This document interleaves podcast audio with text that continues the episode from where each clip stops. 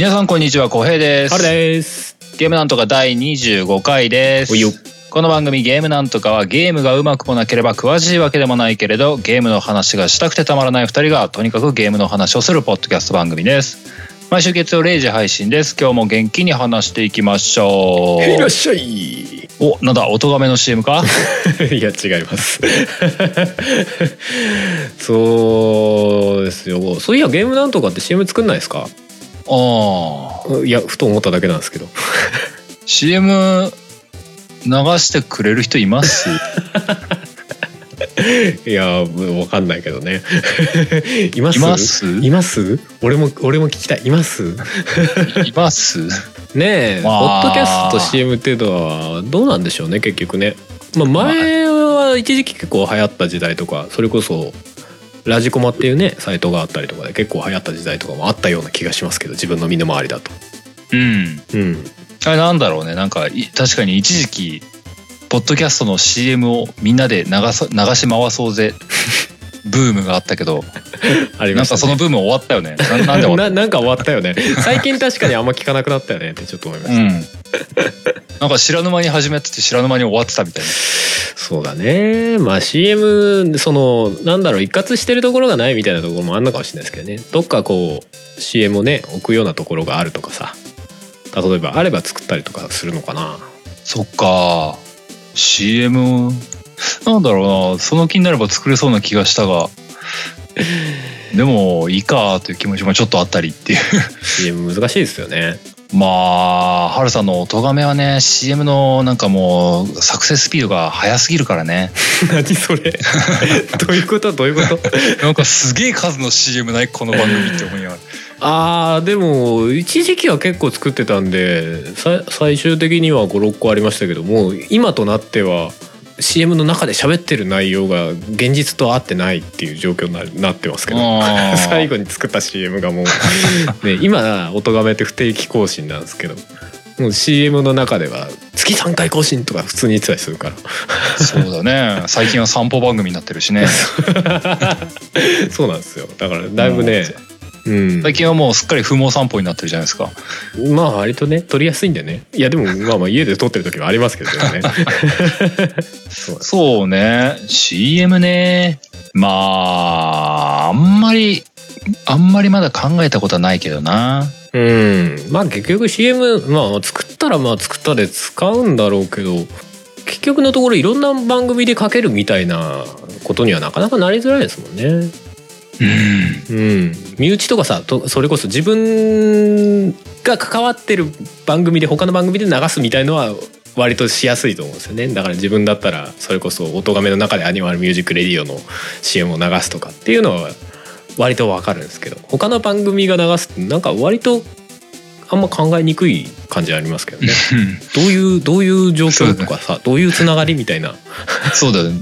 これといってね、メリットないもんね。そうなんだよねうん。割となんか不思議な感じになっちゃうなっていうのもありますよね、そうだね。うん、まあ何らか気持ちが前向きになることがあったら瞬間湯沸かし器のように作ってると思います。なんか急にできてそう。ある日ねオープニングでこう「できてますできましたから使ってください」って言って もう誰でもいいんで。全然許可とかいらないんで。いらないでこう切り刻んでもいいんでみたいな ダメだろ。切り刻むのはダメだろ。わかんないけど。どんぐらいの長さの CM とかもわかんないけど。あ、でも、そういう意味では、あの、ポッドキャストの日の CM?CM っていうか、あれはもうほとんどジングルなんですけど。あの、9月30日は、ポッドキャストの日っていうのを、去年作りましたけどね、自分がね。あれとかは意外と全然知らないところで使われてる時が時々あって、へえ、うん、あれはありがたいなっていうかいいいいよねそういうのって思ったりしますね。なほとんどあれですよ。テレビで流れる「えーしー」みたいな。あもう今違うのか。ああいう感じ。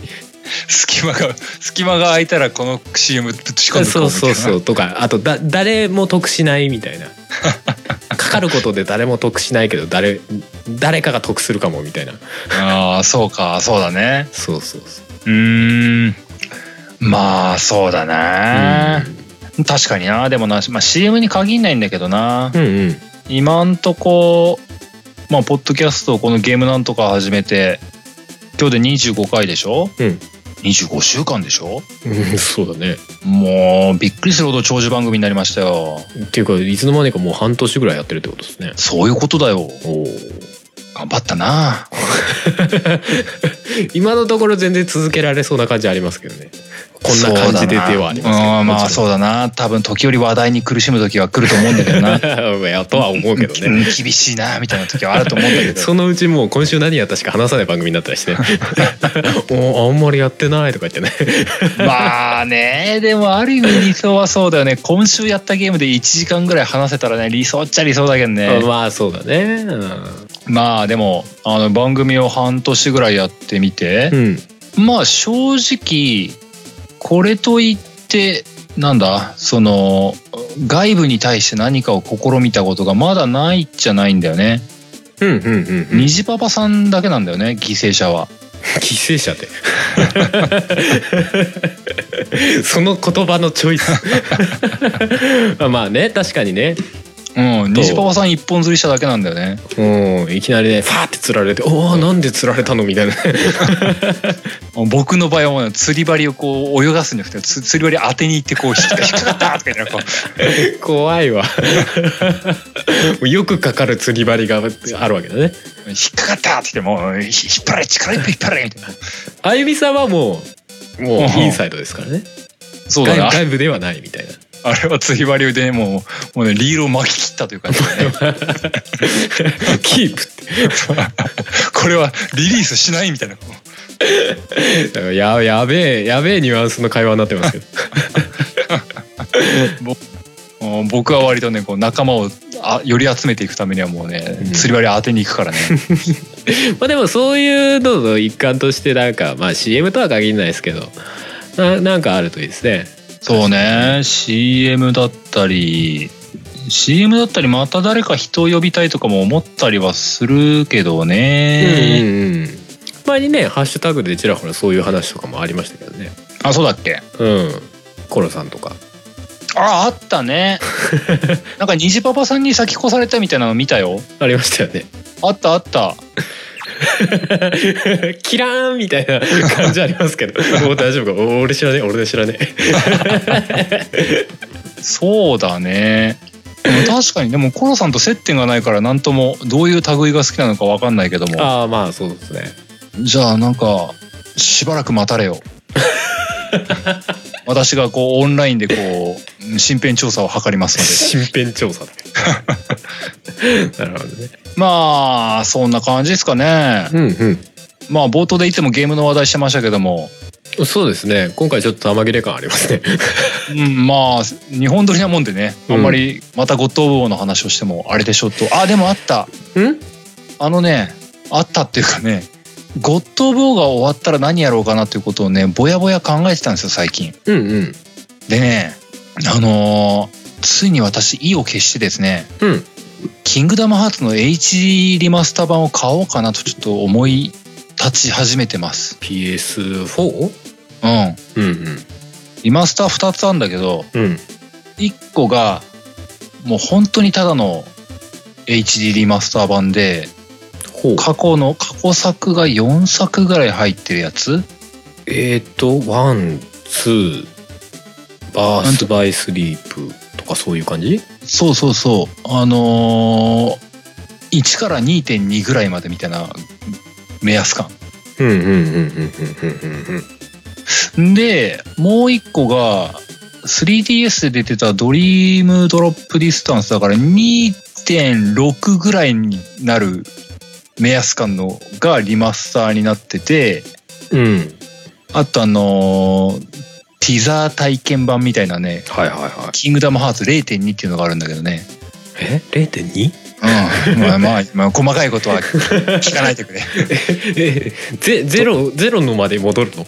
うんうんうん、とりあえず0.2なの。うんうん0.2なの。うん、そこ飲み込んで。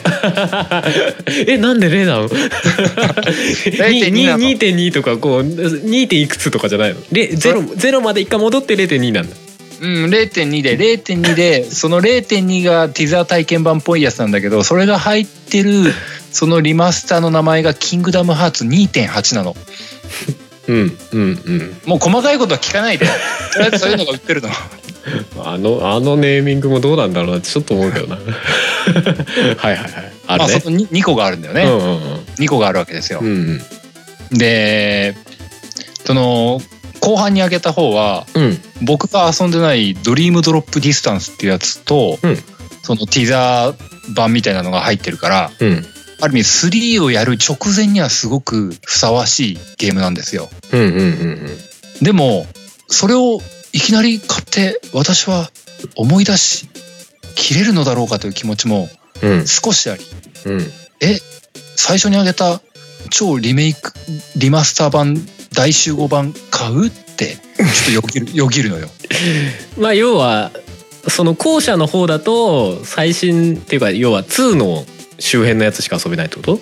そう2と3の間の部分だけを抑える。ってことだよね。で1からもやり直さなきゃいけねえってなると最初に言ってたやつも買わないといけないんだ。そう。もしその1からのやつのリマスター版を買ってうん「キングダムハーツ2.8」っていう3につながる直前のやつを買うと、うん。僕は多分「キングダムハーツ」をこの短期間で5本か6本やることになるんだよ 死ねる。死ぬって思って。漬けじゃないですか。キングダムハーツ漬けじゃないですか。そう。あのいやーこれもし2つ買ってうん「キングダムハーツ3」を迎える頃もう「キングダムハーツ」飽きてるかもしれないとも思い。恐ろしい。いろいろ恐ろしいわ。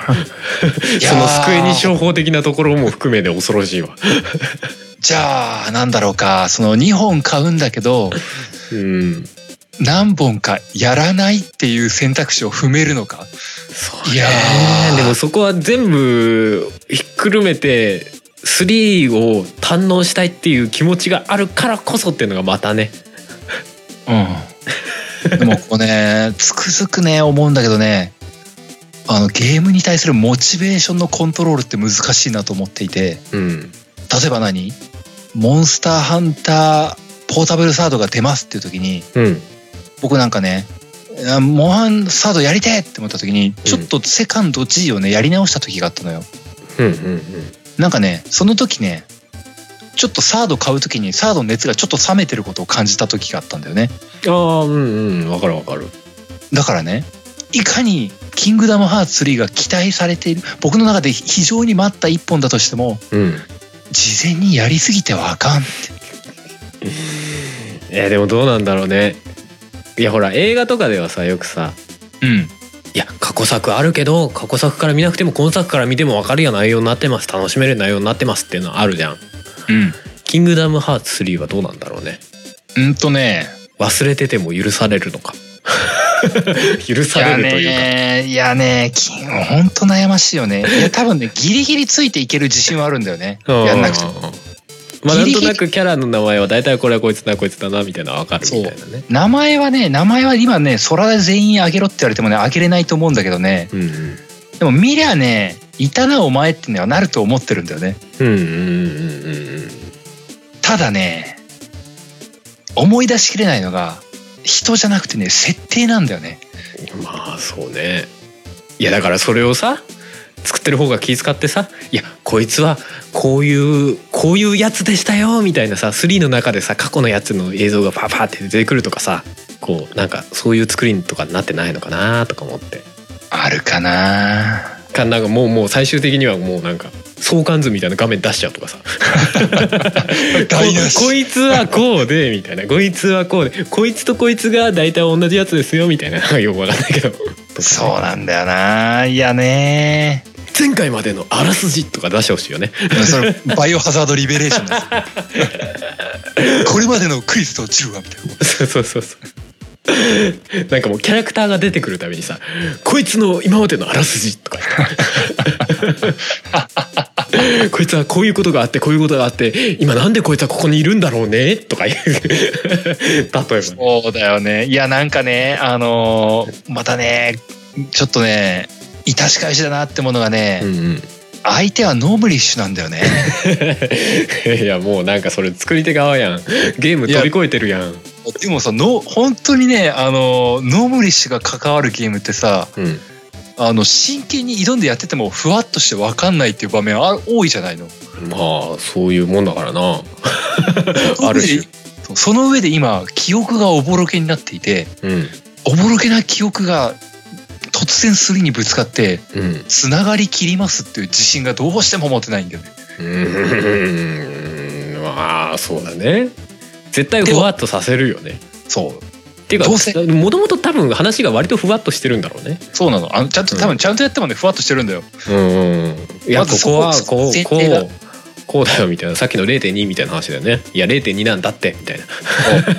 なんか分かんないけど0.2なんだってそれは受け入れろみたいな話からさ。いやそらわかんないだろうけどいいじゃん。そういうもんなんだよ分かれよって ところあるよ正直。いやいいか悪いかは別としてねもちろんね。そうそう。まあそれを全否定する気もないんだけど。だからねそのねあのね気持ち的にねあのーまあこれといって今やりたいゲームがあるわけでもないし「キングダムハーツ」1本はやっときたいなって思ってる気持ちをやっとここまで高めたんだよね。うんうんうんうん。ただ4本5本6本っていうのはあのーやりきれる自信がない。やっぱり古い方はもう切り捨てようっていう気持ちでまあほぼ固まりつつあるのよ。うんうんうんと思ってうん。うん僕はアマゾンを見たんですよ。はい。2.8の方全然値下がりしねえの。あそう。何これフルプライスみたいな値段で売ってる 冗談って、えーえ冗談って。ダウンロード版もあんま変わんないんだやっぱ。あのねあのなんか正直ねバカじゃねえのって思ったんだけどうん。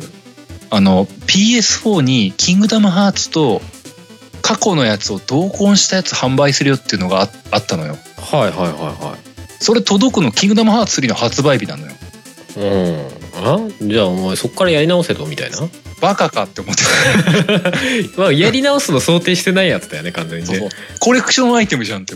そうだよね。まだむしり取るのかって思っちゃうね。すっげえ言い方悪いけど。ひどすぎるって思って。ほらほらなんか限定パッケージとかに入れちゃいますよみたいなことやったりするのかねお前それは引くわ。って僕はリアルに思ったからね。えだって中身はもう出てるやつなんでしょ？中身全部過去のやつ「キングダムハーツ3」と PS3 になんかこうシール貼ってるみたいなあれ以外は全部出てるよ。そうだよね。限定パッケージみたいなやつ？ちょっとねううわーってなって。怖い。このメーカー怖い。そうね。3やった後にもう一回過去作戻れやってことか？そういやいや戻らなくていいと思ってるんだと思うよ。かっこいいケースだろみたいな話だった それこそむしり取ってんじゃねえか怖えな。怖い怖いよって思って。ーでもそうね。しょうがないこのなんか全然ねキングダムキングダムハーツファンはでもそういうの買ってくれそうな感じはしちゃうよね。まあな相手はスクエニとディズニーだからな。そうね。まあそうなんだよ値崩れするわけねえじゃんってちょっと思ったんだけど。思う思う。っていうかスクエニってその辺すげえ強気だよね。なんかね。そうなの。キングダムハーツも定価で買ったら9000円するんですよ。そうだよね。だってあのほら昔のさスーファミのゲームとかの移植とかって結構出してるじゃない？スクエニって。うん。それこそ FF だとかさロマサガだとかさ出してるじゃない？うん。結構強気な値段でそうそう安売りしないもんねあそこね相場から言えば結構高めの値段ですけどみたいなね。値段ついてるけど。安売りとかにもほとんど出てこないなみたいな。セールとかね。安売りって見ないね。うん。でも時々やってるかな。売り始めの時にセールとかしてることがよくあるけどスマホとかだとさ売り始めのセールス重要じゃん？うん。だからだと思うんだけどそれ以降ほぼやってるのを見たことがないなみたいなね。そうなんだよな、うん。だからすげえ強気だなと思って 思ったりしますけどね。うん。そうなの。FF9 とかいいまだに2,000円とかで売ってたりするじゃない？そうなんですよ。おおすげえな。もう10年以上前のゲームじゃねえかあれみたいな。10年どころじゃねえか20年近いのか？ねそうなんだよ。え。びっくりしちゃうよね。うん。まあでもねうん。多分うん。こうやってうん。もう机にはーって言ってるんだけど 僕はこうやってこう机に反発しながらうん。今キングダムハーツ熱を高める活動を頑張っております なんだかんだで飼いならされてる感。うん、よ よくそう。僕割とよく調教されてると思うよ。すげえ文句垂れるんだけど「まあ言う買うんだけどね」とか言いながらこう。ねあとねすげえ宇多田ヒカルを聴き始めた。めちゃくちゃめちゃくちゃウォーミングアップしてるじゃないですか。まだまだ半年ぐらいあるで。全然もうあ懐かしいなって。あ楽しい。あ小平選手半年前からアップ始めましたみたいな。そこに向けて感がすごいじゃないですか。ワールドカップ始まるからなみたいな感じになってるからね。まだ半年あるよみたいな。だから健康にならないとなみたいになってるからね。そうか。基礎体力基礎体力みたいな感じになってるから。いやでもなんかそんだけ楽しみにしてるゲームがあるってのもいいけどなある種な。俺俺まあ多分そうだ。前回とかで話し忘れたけど、俺エースコンバットの新作が結構楽しみなんですよね。おあれだね。キャナメルラジオさんだね。キャナメルさんか。別番組急に。あれ違った？ああまあまあそうなんですけどね。あのうかさんキョロ呼んでうんそうそうそう。そうエースコンバットの話も最近してましたけど。いおーやエースコンバットもともと結構気になってたんですよ。てかもともとエースコンバット好きっていうのもなんか番組でもした気がするけど。うん。セブンかな次。が出るよ出るよって言ってなかなか出ないですけど。いや今作は VR 対応なんですよね、まあ、わあ VR 持ってないんですけど。VR 持ってないんだけどすげえ VR でやってみてえな感が強い。VR だともうやっぱあれなの？あの、コックピット視点が普通になるの？そうでしょうね。そっか。うん、でコックピット視点じゃなくてその飛行機の後ろから見てる視点だと俺空飛んでるみたいな感じになりそうだね。そのカメカメラアングル的には。俺視点としてか空飛んでるわみたいな。ハルさんはファンネルだよ。ずっと追尾してるみたいな。追尾してるファンネルだよって。まあコックピット視点でしょうね。いやでもああの手のゲームってうん。今までそのカメラが前に固定だったのに結構違和感があったんですよね。まああのレースゲーも同じ感じですけど。あの固定されてるのがねやっぱね違和感は今まであったんでね。特にあの戦闘機ゲーは本来はすごい視野が広いはずなんだけどうん。やっぱねなんかあの画面内に収められてることの違和感っていうのは結構あったんですけどねそうそれが VR になったらこうちゃんと敵が今こっち側にいるなっていうのがその画面外だけど見える位置っていうのが本来はあるところをちゃんと自分で見れるっていうのはすごい大きいと思ってね。そうだうね、ん VR でか。うん。VR まあ PSVR まだ全く私有すら触ったことすらないからうんうん。あれなんだけどいざ何その飛行機のうん。コックピットの中ですっていう視点だとうんしたら、うんなんかキョロキョロして見たくなるな。うん。なんかあのすごい親和性高そうと思って。あれどこまで後ろ見れんだろうな。なんか後ろ取られたみたいな時にどこまで振り返って見れるのかな。まあでも本物の戦闘機でも真後ろは意外と見えないですからね。ああそっかそうだね。機体があるもんねそもそも。そうそうそう。だからその何？真後ろのそのなんだろう、まあ、車でいうとこのヘッドレストですよ。みたいなあるところの脇からこう真後ろからつけられてる場合はその脇からみたいな。ああそっかそっかそっか そうだよね。ガンダムみたいなことはできるんだろうなとは思うんですよね。そうだな。うん。空中旋回できるかな。そうね。いやまあでもい若干酔うのかなとは思うんですけどぐるぐる回るんで。そうだね。あと撃墜するまでに相当消耗しそうだね。まあまあね。いやでもなんかそれでもねなんかやっぱやってみたいか。なでも正直ね酔うっつってもそれで酔うんだったら他のゲームでも酔うような気はするんだよね。でもそんなにさ VR でめちゃくちゃ酔うみたいな話ってあんま聞かないじゃない？うーんどうなんだろうね、うん。まあ VR じゃなくてもゲーム画面で酔う人っているからあさまあもちろんね。酔いやすい人が VR やったらどうなるのかわかんないよね。確かに。でもあの追従性がいいんだよね今の VR ってね。昔よりも、うんうんうん。だからその自分が実際に頭を動かしてるのと言うほど違和感がなければやっぱりそんなに酔いにくいんだろうなとは思いますよね。うん。うん、やっぱりゲームはいつしかあのー鉄器みたいになってくのかな？極端な例。いや何？実際にコンソールが目の前にあって？ブオーンって。それポチポチすんの？もうニデラのコントローラーみたいなボタンがこうババババババって。ガタガタガタガタパカタカタカタカタってめでめでとかになるいやそれこそさ今回の本編の話につなげちゃうけどあれこそ究極のシミュレーションじゃないですか。ロボロボ操作シミュレーションじゃないですかあのゲーム。そうね。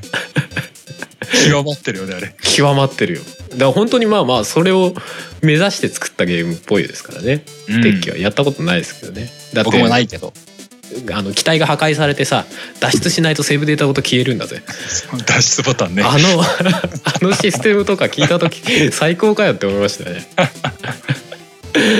あーそうそうそう。まあまあそんな感じ。まあそこまであのシミュレーター的な感じではねエースコンバットないですけど。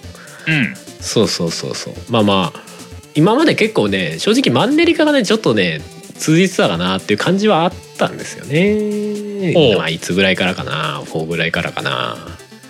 うん。うん。いや毎回面白いある程度一定水準以上は面白いんですよ。面白いんだけどもなんか劇的になんか違うかっていうとどちらかっていうともう水戸黄門的な感じで毎回こういうのが出てきてこういうのが出てきてこういう終わり方だよねみたいなのがちょっとあるんですよ正直。うん。ただ今回はそういう意味でなんかシシステムそのまあまあ VR だったら VR の方でだいぶ変化が出てくるんじゃないかなみたいなところでね VR でやってみてえなとは思ってるんですけどね。なるほど。買い上げありがとうございます。えー高いよね。まあね。そう。でほらなんかね VR 本気でやろうと思ったら PS4 Pro を買わないとこうなんかちょっと格下のグラフィックですよみたいな売り方するじゃない。まあ相手はソニーだからな。そうそうそう。そんなお金ないじゃない。まあ別に一回ね VR と普通の PS4 でやってみてちょっと微妙だなって思ったらプロ買えばいいとかそういうことはあるんだけど。まあな。そう。で VR でちょっと初めて割とガチでやってみたいなっていう感じはありますね。うん。うん。そうなんですよねそうか。まあ VR な。いつか買う日は来るかな。小瀬さんやっぱ VR はあんまりピンときてないですか？前も番組かなんかで言われてたような気がしますけど。うん。まあ今のところはさっぱりピンとは来てないんだけど、うんうんうんなんだろうね。やりたいゲームがあったら即買いするタイプだからさ。うんうん。やりたいゲーム出るかな。小島さんのゲームが VR とかなったらどうですか？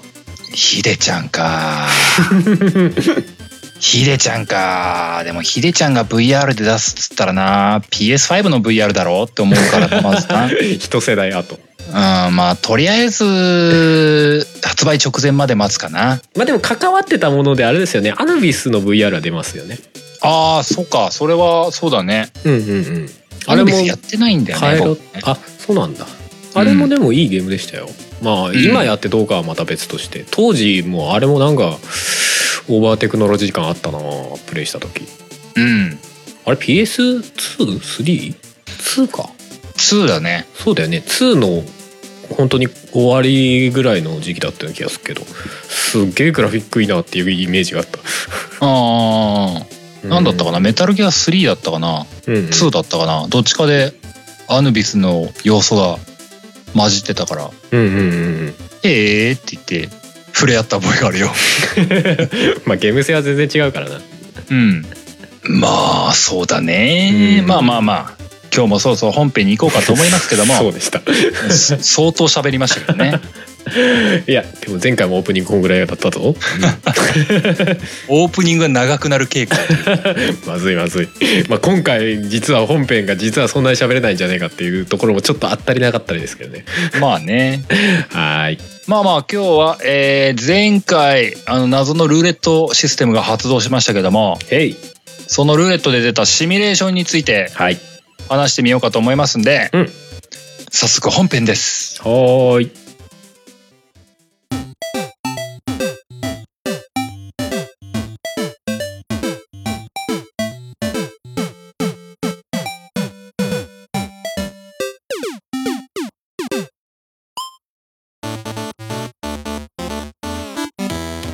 本編です。はい。シミュレーション。うん。行ってみたいと思いますよ。シミュレーションゲーム。うんシムシティ。そうシムシティ。いきなり。でもあれに関してはさもう名前がシムってついてるもんね。まあ、ね。あのあの手のシリーズ。えでもシムシティってもうシミュレーションといえばシムシティっていう域にはいると思うよ。そうだね。シティをシミュレーションしてるでシムシティでしょあれ。うん。まあ俺正直あのススーファミのが一番 ピンときてるんだけどシムシティ。あ、ハルさんシムシティいっぱいやった？いやあんまやってないかな。そこまであはぼ僕もそんなに数やってないけどね。うんうん。いや物としては知ってるんだ。いまだに出てるのとかも知ってはいるんだけど。うん。うんうん。でも最近の方はもうなんかすげえちょっとハードルが高くなりすぎちゃって手出しづらいよねっていう。3D だしなんか要素がめちゃくちゃ多そうじゃん？みたいなねあのね、まあ、まあいいや、引っかかりとしてちょうどいいからシムシティをちょっとだけ話すとね、うん。僕ね、DS の頃に出てたシムシティうん。2000だったかな ?3000 だったかな。うん。なんかそんな感じのやつがあってね、2000かな？うんうん。うん、それを遊んでたのよ。ほうほう。で、その前って確かスーファミなんだよね。そうかな？わかんない。俺あの辺ねな名前が結構複雑っていうかさストレートにワンツースリーみたいになってないじゃない？シムシティって。ああ、ごめん、うん僕僕がやったのが、その前がシムシティ。ああそういうことね。うんうんうんうんうん。でね、あ正直ね、それ、家庭用ハードでやったのがそれぐらいなんだけど、うんうん。あのね、シムシティってなぜかね、ふとね、もう天から啓示が来るような感じでね、あシムシティやりたいみたいな感じになる時ある。ああまあわからんではないななんかこう、ムラムラとシムシティになる時あるのね。心がシムシティになるっていう時あるんだよ。ムラムラと心がシムシティになるってすげえすげえ発言だなと思うけど。まあわからなくはない。わからなく心心の奥底からシムシティがこううわーって言ってやりてえなって思う時あるのはわかるわなんかちょうどいい今今売ってるハードでちょうどいいのないかなっておもあーでもむろに探すそうそういうのあるあるあるあるあるある。でない。ずっと忘れてたけどき急にやりたくなるやつね。ちょうどいいのないって言って。そそっと閉じるんだけど。で最近ね、うん。あのスマホでシムシティをやちょっとやったのよ。おースマホのシムシティうんうんうんうん。うん僕にしては珍しくねあのすんなり利用規約に同意できたパターンなんですけど。珍しい。うんでもスマホのシムシティってあんまシムシティ感ないやつ？そうなんです。いいとこに気づきましたね。そうだよね。あのなんか素材拾ってく感じのゲームになってなかった？あいやそれではないな。違うか。こう時間一時間待ってこうなんか建物ができてみたいな感じではなく？ああまあリアルタイムで待つっていうのはある。要素としてはある、うん。課金すれば早くなるっていうああそういうよスマホゲーっぽい要素はある。うんうんあるけどもまあまあやることはスシムシティだよねっていう内容になってたんだよ。うんうんうんうん。でただあのそのスマホお決まりのこれが立つまであと 2時間みたいな。そうね。後後半になっていくにつれ後半っていうか後々になっていくにつれそれが何週間とかなるのかなみたいな。ふーんってなってね、うん、これじゃねえわって言って、僕は、僕は街を去ったんですけども。なんか俺スマホのシムシティ俺もやった気がするんだよな一瞬。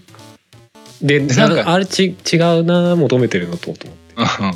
でなんかね、でもね、あのーそのスマホのシムシティは正直そんな全然やり込んでないと思ってるんだけど、うん。なんかちょっと好きだなって思ったのが、うん。あのーログインしてないと通知が来るんですよ。うんうんうん。シムたちが市長の帰りを待ちわびていますみたいな。ん？シムたちって？あの、シムシティの、そうそう、シムって呼ばない？あれ。あ人のこと？うん、シムって確かそう呼ぶ。うんうんで、まあそういう通知が来んのよ。うんうんおーって。まあ、2時間待つのめんどくせえからログインしねえんだけどなとか思いながらで、ただその通知を見てたんだけども、だんだんね、あの、なんて、シムシティって昔からなんか新聞みたいな要素あったじゃん。あるねで、なんかそチャチャチャみたいなやつでしょ？そうそうそう。で スマホのやつも通知がね、見出し帳なのよ。なんか、うんうんああそうなんだ。うん、市長行方不明。UFO にさらわれたかみたいな出たりとかね。それいいね。それ気が利いてんな。い一刻もは早く町民たちは帰りを待っていますみたいなことがあの毎日出てきてちょっと楽しかっためっちゃ煽られるんだ。それで。そうそう。示しこれだよねって。これはすごいそれそれはそれっぽいねそうそうそういう感じあるわそうそう。だからね、その通、その通知が正直僕のシムシティの最後の記憶なんだけど。も う本編本編っていうかシムシティのゲーム内容とは全然関係ないっていう そうそう。でもあの感じがすごい好きだなっていうのをお思い出してる。そうねうんまあまあそうねシムシティに関してはえやっぱりどんどん突き詰めてった方向に行っちゃったからさうん。まあそのスマホ版は別として元のシムシティは。そうそうそう。だからやっぱ手出しづらくなっちゃったなーっていう感じはあったからそういう意味ではスーファミのねあの任天堂が作ってたシムシティはそのシミュレーションとしてはまあ適当に雑かもしんないけど遊びやすくはあったよなーとは思いますよね。まあね、あのー家庭用ゲームとしてすごくいい着地点をしていた重さだったとう思うね。そうそう。後のさシムシティってさ家庭用ゲーム機としてはさちょっとやりづらいさあの斜めアングルなんだよねああ、そうね、そうね。あの真真上じゃなくてこう斜め45度から見たみたいなさうん、うん。アングルであれってさ 家庭用ゲーム機だとすごく操作しづらいよねまあ、あれ、ベースがマウス向けだもんね。そうそうそうだからしょうがないところはあるんだけどそうよね。だからね、僕の中でね、DS で出てたやつはね、うんそこそこ手頃だったし、うんうんうんうん。そこそこやりごたえがあったし、そうね。親和性高そうかも。あのタッでタッチペン操作だったからね、DS のシムシティは面白かったな、うーん。いいね。それは。やりやすそう。なんかね、僕いつもね、シムシティやっててね、うん。突き詰まってくると、うん。すごい高層ビルがガンガン並ぶ小平タウンができるんですけども、なるよね。どうしてもねあのゲームはね。うん、そう、なんかね、途中からね、いや、その段階で止めて、みたいなことを思うの、あの、どういうこと？あれ、あれさ、あの、高層住宅街とか、て、え？なんだ？あの、中密度住宅街とか、低密度住宅街とか、なんかだんだんグレードアップしていく中でさ、はでもその中密度とかのやつでも、とりあえず立ったバージョンから、なんか時間経ってくとだんだんなんかマンションになって、みたいなんで、こうーんグう、レだんだんードが上がってくグレードアるみたいなップしていくじゃん。うんうん。でも、あの、高密度の最後のやつですよ。行き着く高層マンションは全部同じみたいになるじゃない？ああなるほどね。中途半端なところそこのやまで行つが混かないでざって。みたいないい感じに混ざってくれればいいのになんかもうなんか何ディストピアみたいなビジュアルになるわけでしょ？全部同じマンションみたいな。もう空中都市かよみたいな。わわかるわかるわかる。もうこれそれがあるな。地上30何階建てみたいなさ。うん。な、それのビルがなんか8、8マス分れずらって並ぶみたいな。うん。もうちょっとさ自然にこううまくならなかったのみたいなやつね。やめてーそこまでしないでー ほどほどのとこで止まってみたいなねなんか間にある、なんかちょっと途中に立ってたちっちゃい公園がみすぼらしいみたいな。やめてーって、こんなしょぼい公園をここに真ん中に置いておきたくない。で、いつかこう、シムシティをやってると、どこかのタイミングで、俺が求めてた街じゃなくなったって。そうねなんか、詰めるっていうか一定時間やるとどうしても異様な街になってくよねそうなんだろうかな、あの、シムシティの、それこそパッケージとかに書いてる、うん。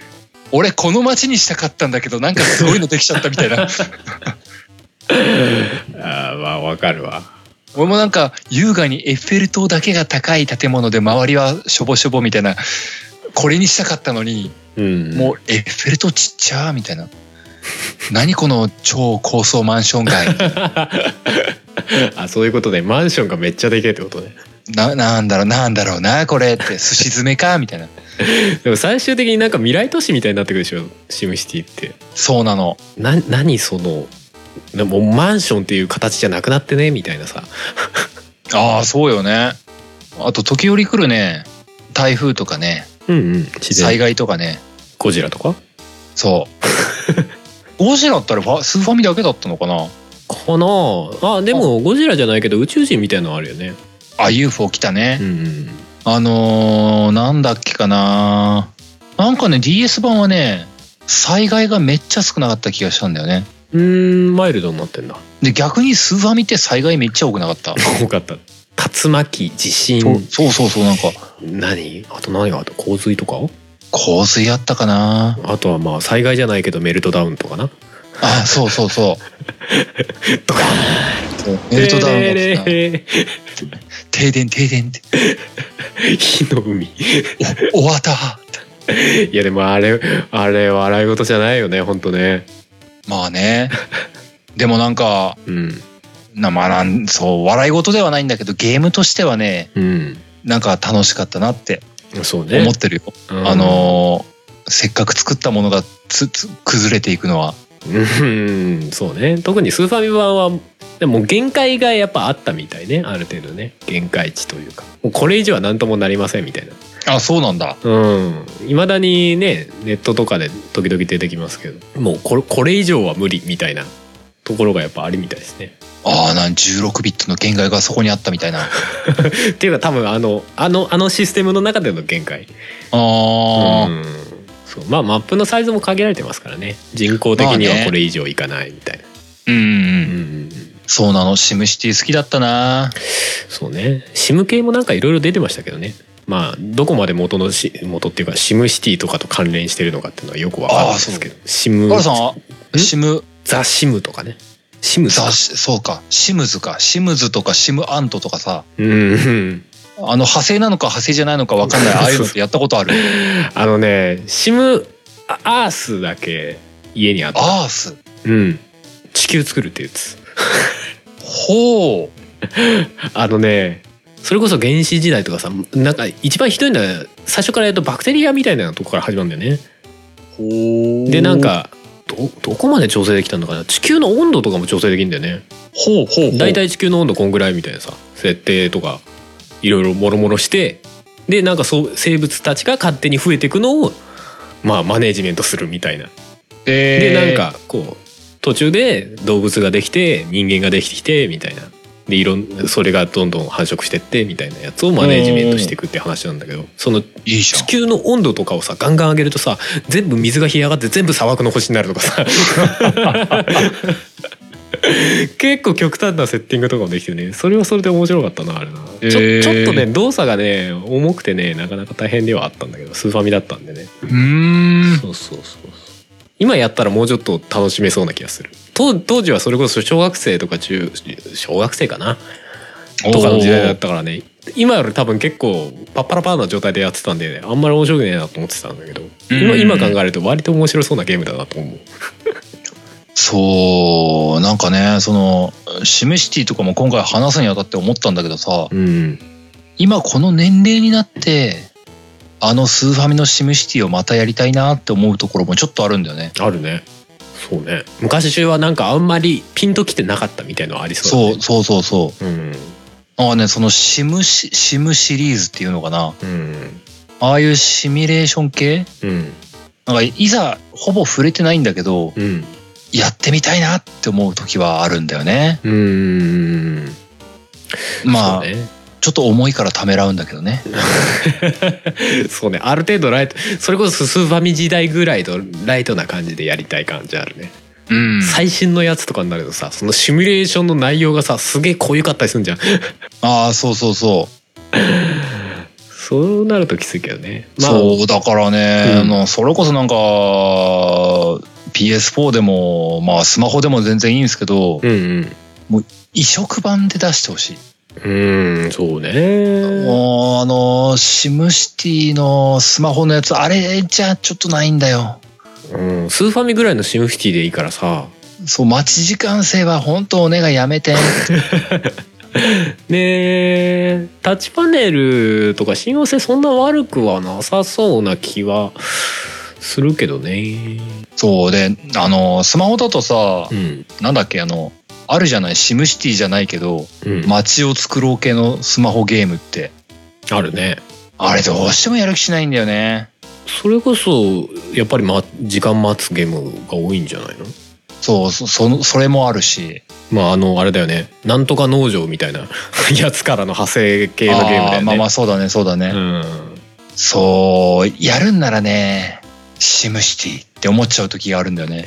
そうなんだよね。だからうまいことなんかそのシム系のゲームをさそう、うん。シムシティみたいなゲームをそのスマホ的なタッチパネルのインターフェースに落とし込むみたいのはなんかあってもいいよなと思っちゃいますけどね。まああるのかな。あるけど知らないだけなのかな。わかんないけど。知らないだけなのかな。うん。結構その DS のさタッチペンとさうん。スマホのタッチパネルって結構まああれだよね。使用感フィーリングみたいなの違うよね。意外とタッチペンの方が細かい操作ができるみたいなところはあるよね。あ DS ってどうだったんだろうな。DS ってなんか多分多少工夫あったんだと思うんだけどね。あれ中にドット的な要素あった気がするんだよね。ドット？なんかね多分ね認識にねうん。グリッドみたいなのがあったんだと思うんだよね。あーそんなのあったのかな？いやでも単純にさタッチペンの方が先っぽ細いからさ細かいところ触れるんだよねえでもその話でいいんだったらタッチペン買えばって話じゃない？えでもスマホのタッチペンってさ先っぽ細いのほぼなくないですか？先っぽそういうのあるっしょ。でも結構それを iPhone とかもまあ今はどうなんだか分かんないけどちょっと前までは先っぽ細いと認識しないんですよねなんかあれ。仕組み上。ああそうかちょっと前まではそうか。そうだね。そうそうそうそう。だから案外細かい操作できないなってのはあったんですよね。ああなるほどね。そうか、うんうんうんそうか。最近からか。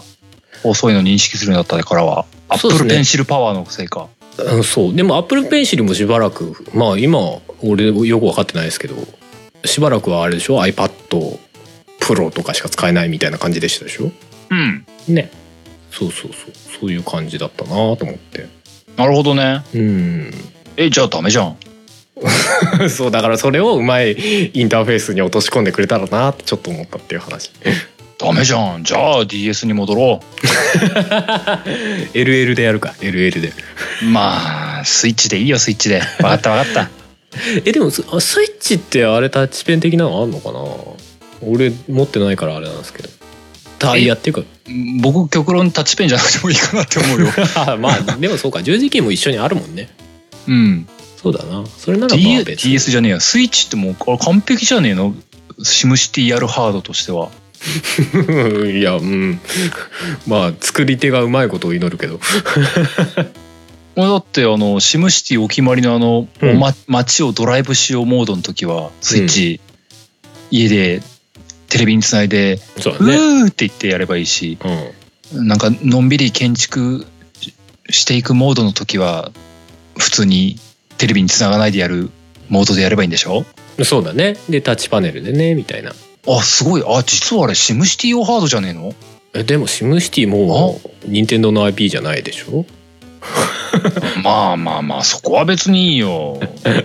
確か前なんか調べたら要はもともとシムシティを作ってるメーカーがいてでそれを任天堂が買ってで任天堂がまた売ったかなんかしたのかな？だ今は任天堂では作ってないよね、もうまあ任天堂が作んなくてもいいんだけど、うん。過去に DS で出してるんだから出せるっしょ。あそうだね確かにねあれじゃあシムシティシムシティ出してお願い。そしたらスイッチ買うわ。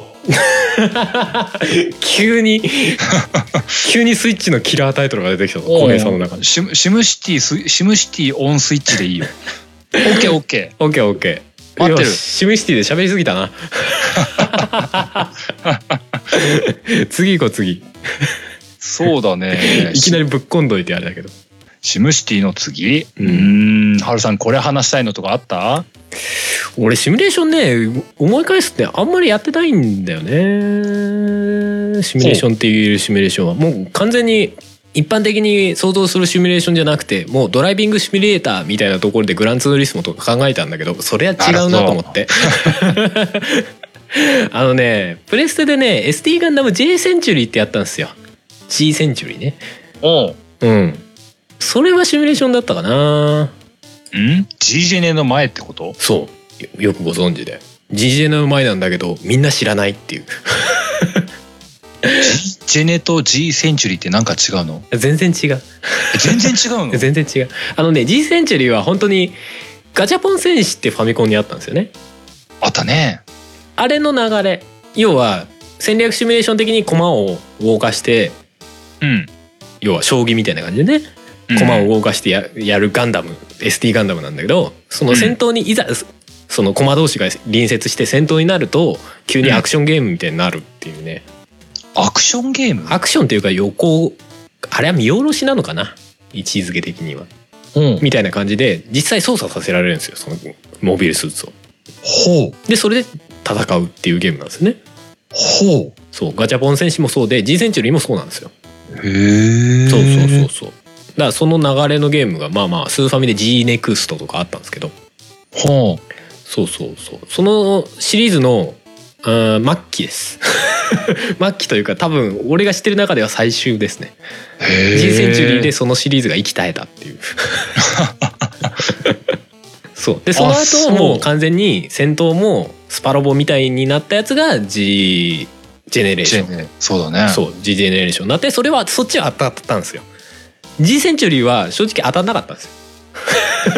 へえそうそうそうそう。その駒を動かすシミュレーションみたいなやつなんだけど結構その戦闘のシーンでそうん。のプレイヤースキルが問われちゃって、あの弱いモビルスーツなんだけどゲルグルなんだけどすごい強いやつにゲルグル一匹だけで大量に倒せちゃうみたいな ことになったりとかしちゃうんで。ちょっとね正直ねその戦略シミュレーションとしてはちょっと微妙だったんでね正直。なるほどね。そうそうプレイヤースキルが戦略を凌駕する。そうそうそうそう。もうとりあえずゲルグ作っときゃ大量に作っときゃいいやみたいなゲームになってたんで 最後の方。なんだろうコスト安くて何？生産に時間がかからなくて強いって最強じゃねみたいな。そういうゲームだったりするんだよね。なるほどね、そういうのね。そう。それはでもね俺俺珍しくやってたシミュレーション系ではあったな。たただそれはねなんかね労働時間が長すぎてねちょっとねゲーゲームとしてはうん厳しかった。ああのな何が長いって生産を基地とかでするんですよねモビルスーツの。あ、うん、で生産を一機ずつするたびにあ生産するのがいいのかな？その生産したやつを取り出すのにいちいちなその基地の中に入って出てきてみたいなところにいちいちいちいち全部労働が挟まるんですよ。はあはあはあでその労働が毎回長いんですよ。はいはいはい だからねもうねゲームとしてはストレスストレスフルのゲームだったね 時間がやたらかかる。で敵のターンもなんかね無駄にマップが広いのでまあ広いマップでやってるとなんだけど無駄にマップが広いので敵もまあ考えるわけですよ。うん そうそうそうそう。なんかねで G センチュリーやったことはないけど、うん。それもプレステでしょ、うんプレステ。あのねその当時のガンダムゲーはねうん多分いずれもローディング地獄だったと思う。ん。そう。でもそのその部分はうまくやれば別にやり方はいくらでもあったと思うんだよね。ううん。ローディングさせせないような方法が。多分ねその頃のバンダイはねうん。その能力がなかったんだよ。うーんなかったのかちょっとね。まあそこまで詰めきれなかったのかゲームシステムとしてねうん多分ねいや僕も PS1 ぐらいの頃はねガンダムゲーム結構やったんだけどねうん。まあローディング長かったな。そうなんだよね。シミュレーションゲームはね。いやシミュレーションゲームだからこそローディングとかは短くしてほしいところはあるよね。まあローディングの側面だけで言うとね僕がやってたのギレンの野望。うんあれの PS1 で出てたやつはねうん。僕が初めてやったやつはねうん。まあ敵のターンのね思考時間とロードが超長えんだ。そうそうそうなのよ。もう10分ぐらい待った覚えあるもんな。なるなる。敵が多いとなおさらなるよね。うん。あれすごかったな。なんかすっげえ待ってまあでもあれはな僕がやってたやつは僕のターンもクソ長えからな自分が操作するの。まあまあまあそれはあれやってこれやってでこうもう10分20分自分のターンやって、うん相手のターンにして、うん。また10分ぐらい待ってみたいな、うんうんうん1時間やっても23ターンしか進まないんですけど みたいな、うん辛い。いやでもそうだったよね昔は特にうねん、そう。でセーブもすごい長かったんだ。長かったな。メモリーカードめっちゃ容量食うしで多分それぞれのコマのさ位置とその何ダメージ状態とかも全部いちいち計算保存してたんだろうねあれね。すっげえ長かったんだよね。あそういう意味でもいろいろ難ありなゲームだったけど本当はねでも当時のねガンダムゲーとしては相当モビルスーツ網羅してたと思うんだよねあのゲーム。えー。かなりマイナーなやつまで当時のねガンダムの中では網羅してたんじゃないかなだってなんかうん G ガンダムのデスネイビーとかさすごい要は雑魚キャラみたいな。みたいなやつまでめちちゃくちゃ抑えてるのよ。細かいところまで。だからねそういう意味ではね一歩間違えれば割と名作だったんじゃないかなってちょっと思うんだけど。えちなみにそれって戦闘は何？ポリゴンとかでやってたの？いやポリゴンではなかったね多分。一回ポリゴンで作ってそれを 2D にししたやつじゃないかな。要はあドンキーコングみたいな感じと同じ。まあまあまあまあまあまあそそれならそれでよかった。なんかうん。それでそのモビルスーツ量って言われたらやべえなって思っちゃうんだけど。いやでもモビルスーツ量は確かにすごかったよ。へえうん。だったな。あそんなのあったな。まあシミュレーションのガンダムゲームはな。あれ作るの大変だったんだろうなでも。いや大変だと思うよあれ。データの種類半端ないよね。ら と思うけどね。もうどのジムだかわかんねえよとか言いながらきっと作り手もやってるんだろうなうんと思うけどな。いやでもねガンダムゲームうねん。ハルさんはあんまりガンダムゲームとかやってないようなイメージがあるからな どうなんだろうな。嫌いではないけど言われてみればそんなないかもしれないですね。うんまあ僕は今まであんまり話してはきてないけどあのーなんだベストゲームの時とかに何回かスパロボとかは上げてたりもしたけど、うんうんうん。小中高校まで来るとそうでもなかったかな。でも小中ぐらいはねうん。そのスパロボシリーズは結構遊んでてねうんうん。何作ぐらいやったのかな。56作はやってると思うんだよな。うん。もっとやってっかな。うん結構やってますね。うん。なんかね一番初めに出会ったのはゲームボーイだけどうん。ゲームボーイからやって一旦プレステ1のでちょうど高校入ったか入ってないかぐらいかでうんうんやや離れた時期があってうん。うんうん。一番最後に買ったのが PSP の懐かしいって思って買ったのが PSP のであってうんうん。うんあスパロボをねシミュレーションと言っていいんだったら一番やったシミュレーションだと思う。うん、いやシミュレーションと言っていいと思いますけどね普通に。っていうかやっぱりその辺は出てきますよね。うん。うん。まあなんかやってる身とすると言うとからするとねあれなんかシミュレーションなんだろうかって思う時はあるんだけどね。あそうなの？あれかなりのキャラゲーだよ。いやまあキャラゲーだけど。キャラゲーってまたちょっと違うとこじゃない？ゲームのジャンルとはさ。なんかねいやなんか言うほど戦略的な要素あるって思う時はね遊びながら思う時あるんだよね。あそうなんだ。あんまりそういう要素とは違うとこなんだ。まああのね強烈な低レベルクリアとかをめ目指せばうん。まあかなりの戦略を強いられるんだけどうん。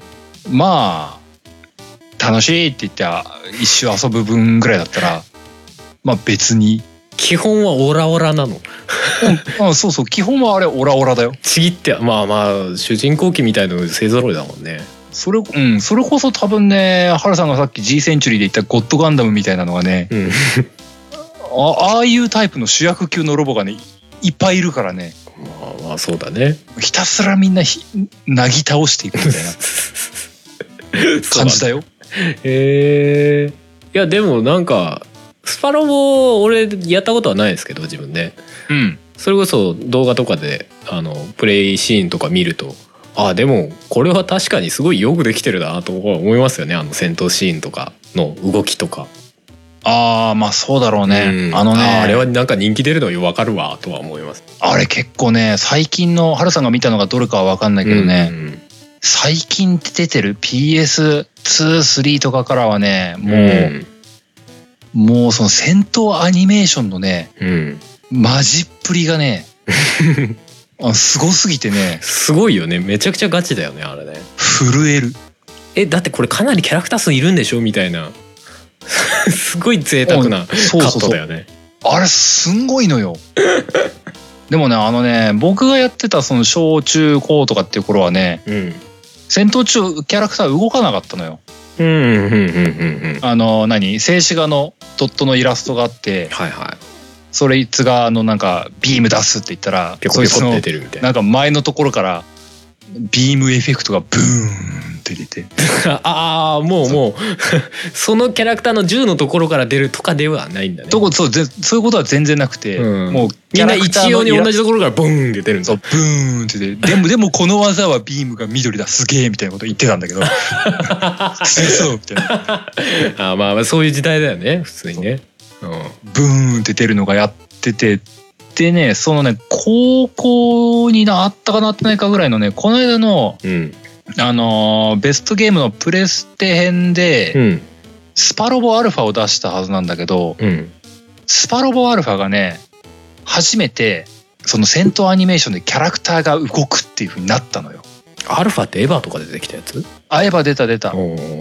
なんとなくイメージはあるあのー今そうささっき言ったみたいに今まではうんビームを出すって言ってもうんキャラクターの前にビームエフェクトがズーンって出る。で敵の方も敵の方の画面になってビームエフェクトがドーンって通過してボコボコボコボコって。なるだけって あともうす数字のカウントでこう何千のダメージみたいなんでこうーやったぜとかいうだけのゲームだったのがそのスパロボアルファではうん。そのなんだガンダムがビビームライフル撃つってなったら、うん。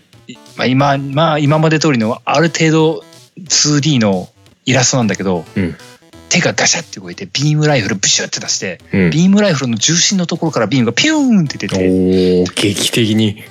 敵に当たって敵が死ぬみたいんでね、うんうんはあすごーいって。あの当時ねなんかねあのーゲームを買う前になんかそのゲームショップとかでなんかこれからこういうゲーム出るんだぜみたいな CM 映像みたいなの流すうんうんなんかモニターとか置いてあるところはいはい。でそれを、それを見てねスパロボアルファやべえって。ガンダム動いとれるみたいな。いいね。じゃあそこがかなりあれなんだターニングポイントではないけど。記念碑的な作品なんだアルファ。そうそう。プレステで多分初めてなのかな出た時に、うんうんすうんあのアニメーションはね超感動してね。うんうん。買う買うって言って買ってねうん。出会ったのがうん。戦闘に入りますっていう時のうんローディング？長い。結局それか。長い。だからねあのーなんていうの？正直ねその、うんうん。戦闘アニメーションスキップするっていうのも、うんあれでもしアルファの時あったかな？覚えてないけどうん。スキップするっていう機能もあったはずだから、うんうん。戦闘アニメに行かないみたいなこと？そうそうそう、ん。結果だけ出すみたいなね、はいはいそういうのがあったから、うん。もうねあのーこの技使うもうゴッドフィンガー使うみたいな時だけアニメーション見るみたいなね。それ以外はもう淡々と進んでいくんだね。数字だけペコペコって出て。大体見たやつはもういいからって言ってなって、うん初めて出た仲間キャラとかうんうんもうそうね。人人をし銭湯でこうに何発も使えないような大技を繰り放つっていう時にうん見るっていうのがねそうだね。それでうっかりそれを見なかった時の絶望感ね。ああいけないっつって。あ 飛ばしちまったよいやでもそうね。シミュレーションで戦闘でいちいち長えロード挟まったらやっぱきついよね。うん多分ねあのープレステ初期の頃のスパロボは戦闘アニメ毎回見てたら本当終わんなかったと思それこそ5倍ぐらいかかっちゃうもんね時間ね。もっとかかるかな？うもっとかかると思うねあれは。ね。いやまあそこに一応ちゃんと迂回路があった分だけいいんだろうけどね、うん。そのスパロボのはね。G センチュリーなかったからね。なかったからね。どうやってもローディング地獄っていう。そうか。いやでも本当にね今近年のスパロボとかめちゃくちゃ動くじゃん。そう今のスパロボのねあのこのこのこれ聞いてる皆さんもねうん。あの騙されたと思ってねスパロボ戦闘シーンとかでね、うん。YouTube とか見ていただきたい。あの信じられないぐらい動くから。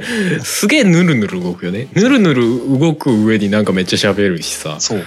動きが結構熱いモーションだったりするしさ。で最近はねなんかね原作に寄せてきたりするんだよね。あらしいっすね。そう、うんちょっとねおじさん泣いちゃうって思って。いやまあ俺大半知らないような気がするけど。そう俺がスパロボやりたい理由は割とそこみたいなとこもあるな。元原作を知らない？いやだからスパロボやってるとやっってそっちから原作を知るっていうパターンもよくあるみたいな話は聞くけども、その一発目手出すのはなかなかハードルあるよね。せやそうだと思う世代じゃないしみたいな。そういう意味ではアルファとかエヴァとか出てるとさまあ入りやすかったりっていうのはあるのかもしれないけど。僕なんかはね、あのーとりあえず面白そうだなって思って買っちゃってそこからなんかいろいろいるのを知っちゃったからさ、うんうん。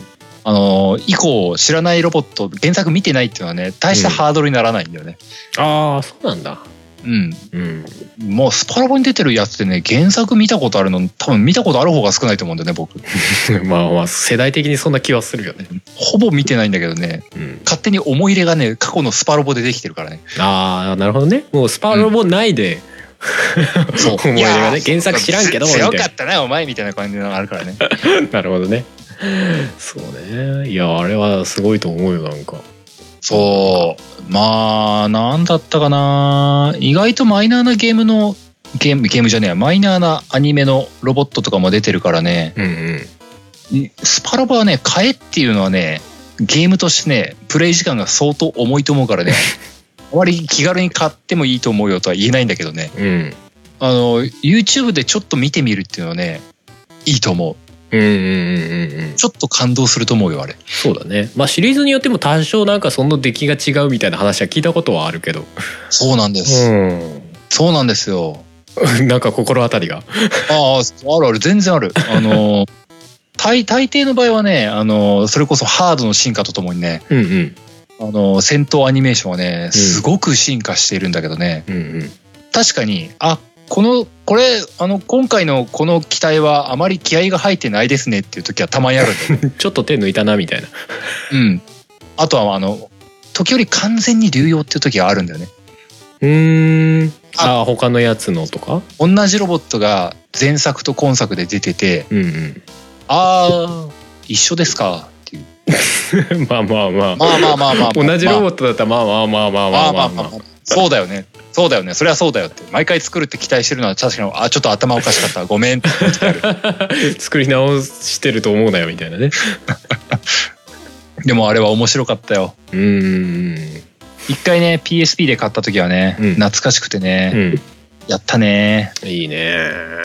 そうだね。モンハン以外に PSP が活躍したのは確かにシミュレーション系が多かったなああそうか。俺あでもそうか。PSP でね、うん。シミュレーションのゲーム1個やったなっていうのを思い出して。お？あのね いや多分ほとんどの人はこれもまたやったことないと思うんだけど R タイプタクティクスっていうゲームがあったんだよね。うん。R タイプってわかります？あれシューティングじゃないの？そうそうシューティング。あのもうかなり昔からあるシューティングのシリーズですよ。スーファミ？その前ぐらいからあるのかな、うんそうそう。の一回ね R タイプのシリーズが R タイプファイナルってあれ PS2 だったかな。で終わってるんですよね。ほもうファイナルって銘打ってもうこれ以上シリーズシューティングの R タイプは出ませんっつって。ああ R タイプは終わっちゃったんだと思ってしばらく経ったら急に R タイプタクティクスって出てきて。あうん確かにシューティングの R タイプではないわみたいなのが出てきて。まあ要はシミュレーションなんだよねあれはろえシミュレーションになるの？あのねシューティングをシミュレーションで再現するっていうすごいすごいマニアックなことをやってて。あごごめん意味わかんない。わかんないでしょ。あのシューティングのその過去の R タイプのステージをうん。要はそのマップとして再現してその中で出てくる機体も R タイプのこの機体この機体この機体っていうのが自分のキャラとして使えて敵側もその敵側のシューティングゲームとして出てきた敵キャラの中からそのままキャラとしては同じものを流用して要は敵側で出てくるんだけどゲームシステムとしてはシミュレーションなのよ戦略シミュレーション。へだから普通さ戦略シミュレーションでさ基本的に上から見てるアングルが多いじゃない？えうん。あの目線としてね。うん要は天から地上を見下ろしてるアングルが多いんだけど、まあまあ R タイプタクティクスは基本的に横から見てんのよはあ。だからもっと何？近い視点？視点で言えば。うんで横から見てこう上下っていう概念があってあのキャラクターを動かすみたいなね。へあのもう完全に元々 R タイプやってないと何にも面白くないと思う。R タイプに思い入れがない人からしたらさっぱり面白くないんじゃないかっていうねシミュレーションがあったんだけど。ーへーあのね俺はうん地味に好きだったんだけどいや別にそんな完成度がめちゃくちゃいいとかっていうわけでもないのよ。うんうん、ただなんか R タイプのが割と好きだったんで世界観が。うん。うん、それはやったな PSP で。へうん。変なゲームでしたよ。え なんか想像しきれたのかわかんないけども。そうすげえ説明しづらいんだけど。まあ基本的には R タイプをテーマにしたシミュレーションなんだけど。へえ戦略そんなあったんだ。で最後まで行くと敵側と味方側が入れ替わってうん。自分が動かすのがその敵側のキャラを動かすようになったりとかね。ほう。そうそうそう。変な変なゲームだったよで要は味方側として出てきたやつが敵側として出てくるの。へえそうそうそうそう。向こうが戦闘機でこっちがなんかせなんか戦闘生物みたいなやつなのよね。で戦闘生物でやるんだけど 敵が今まで使ってた機体が強え強えっていうね。いやまああるある意味あの裏ステージみたいなもんだからまあまあ難しくて当然っちゃ当然なんだけど。あうんそういうのとかあったな。あへえなんかいい不思議なゲームだな。う んかなりねそのマシンのポリゴンとかはほとんどね R タイプファイルファイナルから流用っぽかったんでうん。まあまあなんかその素材を使ってなんか他のゲーム作ろうと思った時にねそのシミュレーションっていうのがちょうど良かったみたいなとこもあったのかもしれないけど、なるほどうね、ん、それはやったなそういえば。まあそうだね。僕もそれ以降というか PSPPS2 以降ってさっき挙げたシムシティぐらいしかシミュレーション出てこねえなうんうんうん。最近やってねえな。まあシミュレーションってもともとねそのゲームのスペックがないからそのシミュレーションっていう形に落とし込んでるみたいなところはやっぱありましたもんね多少なりとも。まあ本当そうだよ、はこれね、アクションでやりたかったんだろうなとかさ。思うゲームって昔はちょこちょこありましたもんね。ああまあそうだね、うまあまあそうだね。それはそうかもしれないね、んうん。まあなでもなあなんだっけ？電車で GO とかもなんか今うん、超大作が出ようとしてたよね。アーケードのやつで新作が出るとかってね。あアーケード？あれアーケードじゃなかったっけ？いやわかんない。僕全然情報追ってないんだけど。確か。そうそうそうそう。アーケードで新作が出るっつってもうもうアーケードの電車で GO なんてもうガチじゃないですか。いやガチですよ。ほぼ本物じゃないですしかかも実写でやるのかと思ったら実写じゃねえんだよね。あ実写じゃねえんだって。CG で CG でめっちゃ作り込むんだと思って。だいぶおもろかったですけどね。なんか実写じゃなかったっぽいですね。そうそうそうそう。あそう。でなんかちょっと前にその何？その電車に詳しいプランナーかなんかを募集してましたよ確か。う んそんなんねだから多分そのアーケードのやつに向けてなんかそのゲーム内のミッションみたいなさは要はこうこうういう条件でクリアしてくださいみたいなわかんないけどそういうのを作る プランニングする人募集みたいなのやっててうわすげえガチでやるんだと思って。ちゃんと電車分かってる人に作らせるみたいな感じになってるシミュレーション感すごかったですけどねああでもそういうのか。電車でこうねやったことはないですけどね。まあ僕もねやったことはないんだけどうね、ん。シミュレーションは確かに最近やってないからな、うん。なんだろうな。なんか地味めなのが多いのかな。そうね。なんかこうまあ。大々的に発表されてるイメージもないんだよねシミュレーション系って。まあそうねシミュレーションの超大作みたいなのってあんまり聞かないじゃ聞かないかな。なんかね聞かない気がするんだよね、まあでも最近だと俺やったことないんですけど XCOM とかあはあ戦略シミュレーションですよね多分ねあれはね。うん。まああとはーなんとかタクティクスとか昔からまあありますけどね。ファイナルファンタジタクティクスとかね。タクティクスオーガとかね。ー。いろいろあるじゃないいですか。だからその辺別に俺嫌いではないんですよ。それこそフロントミッションとかさ。うんフロントミッションね。そうそう。全然嫌いではないんですよね。ただなんかあそういえばなんかあんまりやってないなという感じはある。ああでもああやってないんだけどやってみたいなと思っていた範疇で言うと、うん。あのーボーダーブレイクとかはあはあボーダーブレイククちょっと違うかな。あボのーダーブレイクはロボゲーって感じ？そうロボゲー。でもね僕のイメージするねのをね、うん。言えばねあのーアーマードコア5のうん。オペコさんモードをひたすらやるゲームああはいはいはいはがあればいいなって思った時は何回かあります。い 要はあのお前らこっち行けみたいな指示するみたいな。そう、アーマ、そう、アーマードコア5のさ、あの、戦、戦闘というか対戦か、あれ。うん。あのーレイブンじゃないけどさ、うん。あの、乗り手が最大4人で、うん5人目がオペレーターとして、仲間4人に指示をする役になれるみたいな。そうですよねあれ面白いですよねそう、あれがあって、僕、アーマードコア5はね、それの情報もありきで面白そうだなと思って買ってやってたんだけど、あの、仲間がいなくて、5人揃わねえんだ。まあ、そうなるよねえマッチングとかもされにくいってこと？うん。されなかった気がする。うんプレイヤーが少なかった？いや、じゃないと思う。自動マッチングで、うんあのー要はオオペレーターやるのって、うん多分ね、身内とかそういうのが多かったんだと思うんだよね。うんまあそうだよね率先して野良のオペレーターやるってなかなかやなさうそう、ん。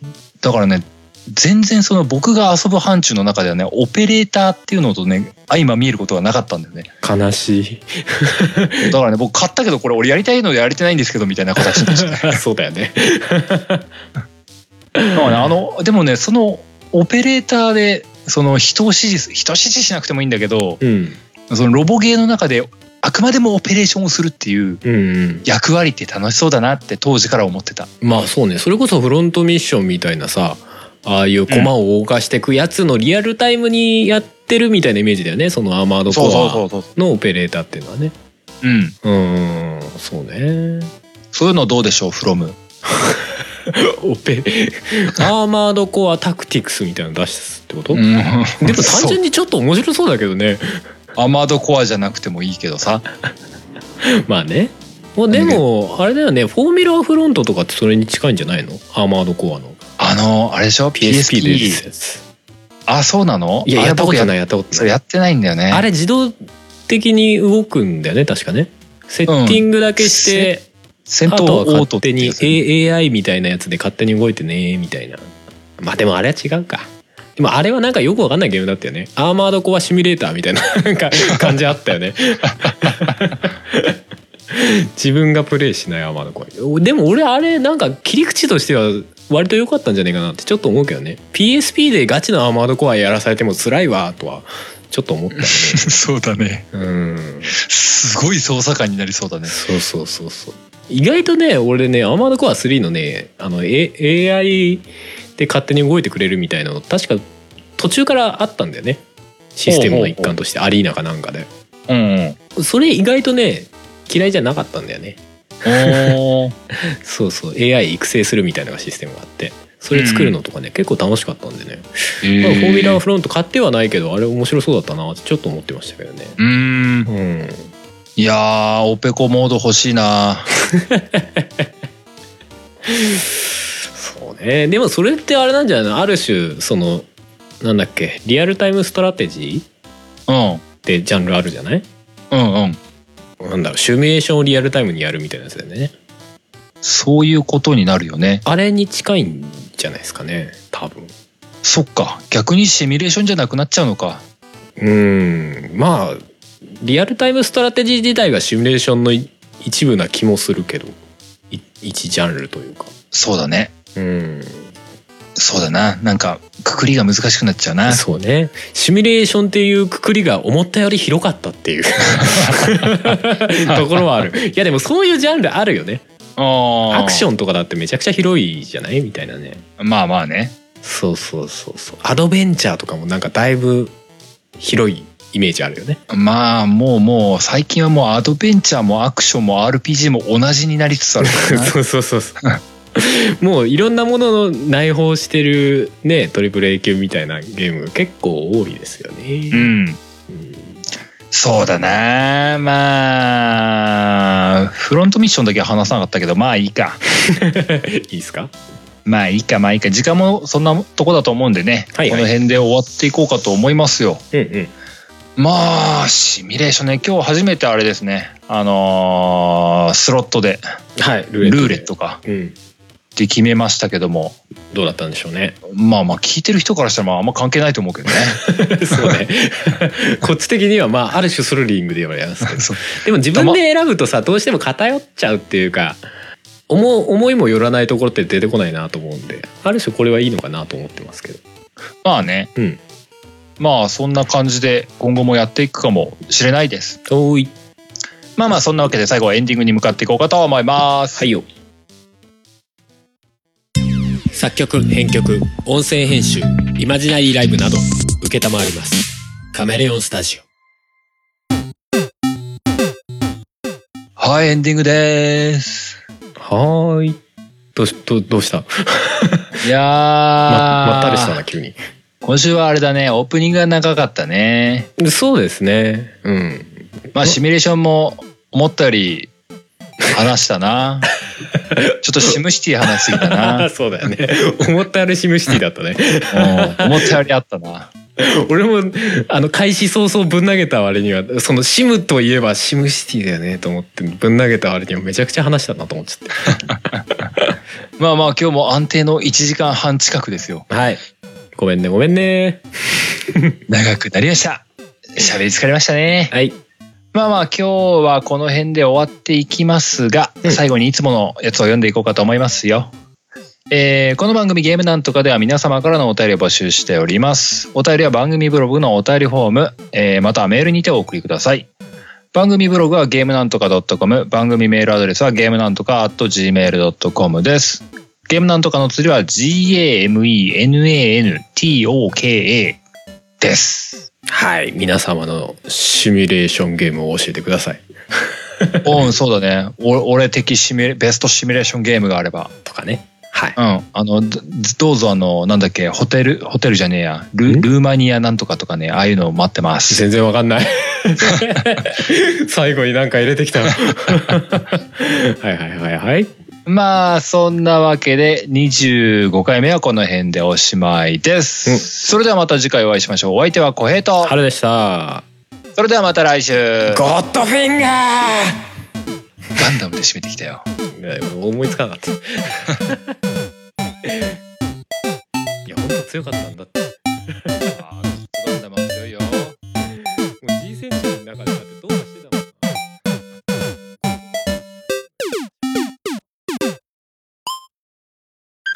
9月30日は。ポッドキャストの日。